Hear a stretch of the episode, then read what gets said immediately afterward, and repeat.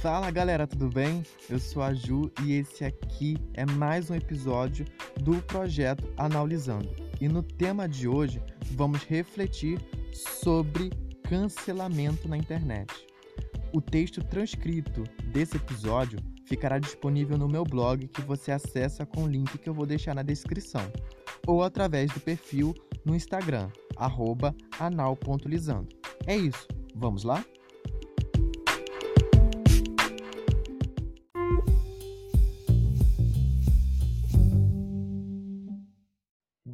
O avanço da tecnologia de internet e, consequentemente, das redes sociais e sua popularização coloca muitas coisas sobre reflexão.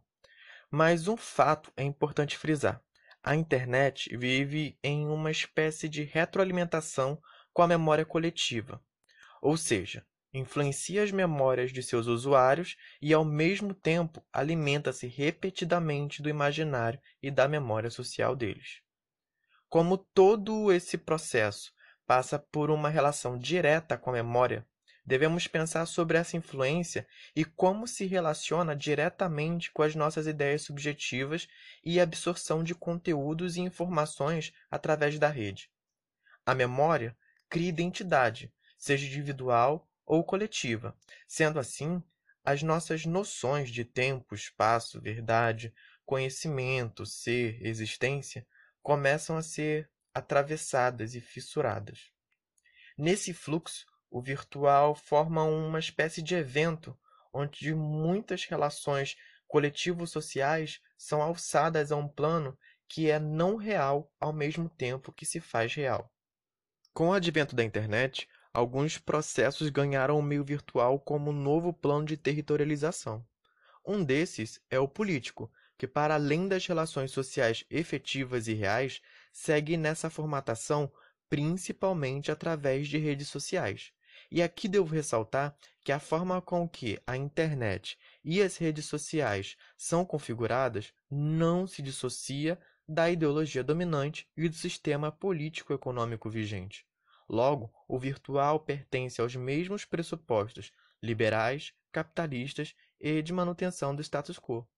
A internet e o meio virtual são uma cópia de relações factíveis e reais, assim como não é possível dissociar uma instituição, seja pública ou privada, da estrutura social onde ela está, o mesmo não pode ser feito entre virtual e real. Por exemplo, a transfobia na internet é retrato de uma estrutura social transfóbica. Afinal, pessoas trans são mortas apenas por serem trans na vida real. Não é verdadeiro afirmar que as pessoas se sentem livres só na internet para serem preconceituosas e intolerantes. Elas o são na vida real, o tempo inteiro. A questão é que na internet tem um monte de gente caçando as postagens com conteúdo preconceituoso e discutindo sobre. Na internet, mas não somente, quase sempre entramos de cabeça em uma discussão sem olhar o coletivo, a estrutura e relação material das coisas, o que, num certo sentido, é uma vicissitude do nosso processo educacional e da ideologia dominante que nos influencia enquanto indivíduos sociais. Nesse fluxo também somos envolvidos e atravessados por um processo contínuo de despolitização. Até mesmo alguns movimentos sociais e políticos são empurrados sobre essa lógica, desaguando no que discutimos como sendo pink money, black money, enfim.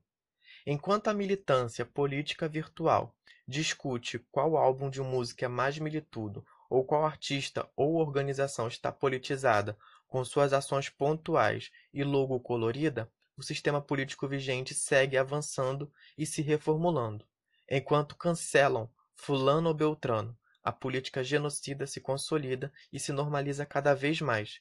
Os bilionários ficam mais bilionários enquanto empobrecidos morrem de fome, de adoecimentos e de assassínios.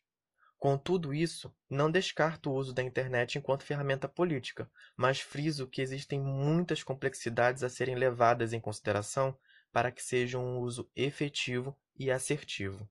E aí você me questiona, mas o assunto não é cancelamento? Por que falar tudo isso? Bom, porque para falar dessa onda de internet de cancelamento, é necessário pensar o meio virtual e algumas de suas formas de se organizar e entendermos que tal ideia, a de cancelar, é um sintoma que parte de uma construção político-social no meio virtual. De um lado, a ideia de cancelamento individualiza e particulariza, numa superficialidade destruidora, processos que são estruturais e sistêmicos. Assim, ainda reforça uma imagética de individualização muito própria da lógica identitária neoliberal, de criação de demandas ou apropriação dessas, cooptando anseios subjetivos e de pertencimento coletivo para transformá-los em produtos e lucro. Por outro lado, a ideia de cancelamento se torna uma fuga da discussão mais dura e da crítica mais profunda da realidade político-social, e reforça, de certa forma, a normalização dos apagamentos e violências virtuais e seus diversos atravessamentos e engendramentos com o meio real. No final das contas, a ideia de cancelamento é produto de uma lógica despolitizadora que somente esvazia discussões importantes acerca do processo político factível. E por isso, se faz necessário compreender que não existem pessoas perfeitas e supersensatas, o que existem são pessoas em seus processos muito individuais, com atravessamentos e influências do seu lugar, de sua origem e do que as construiu como indivíduo. São pessoas que podem mudar sua forma de ler e lidar com o mundo, ou não. E mesmo que mudem, isso não significa uma reinicialização do programa da vida e tudo começa do zero. Não estamos na Matrix. Todos podem se equivocar, errar, não compreender as coisas que o atravessam, ignorar processos ou acontecimentos, por propósito ou não. Isso não só é algo comum à subjetividade e capacidade humana, como também é indício da forma estrutural da sociedade na qual estamos inseridos e a qual nos forma. Por isso, cancelar não resolve nada, pois o movimento de mudança deve ser radical e coletivo, buscando destruir as estruturas de opressão e construir novas formas de se organizar na materialidade, numa luta real, emancipatória e revolucionária.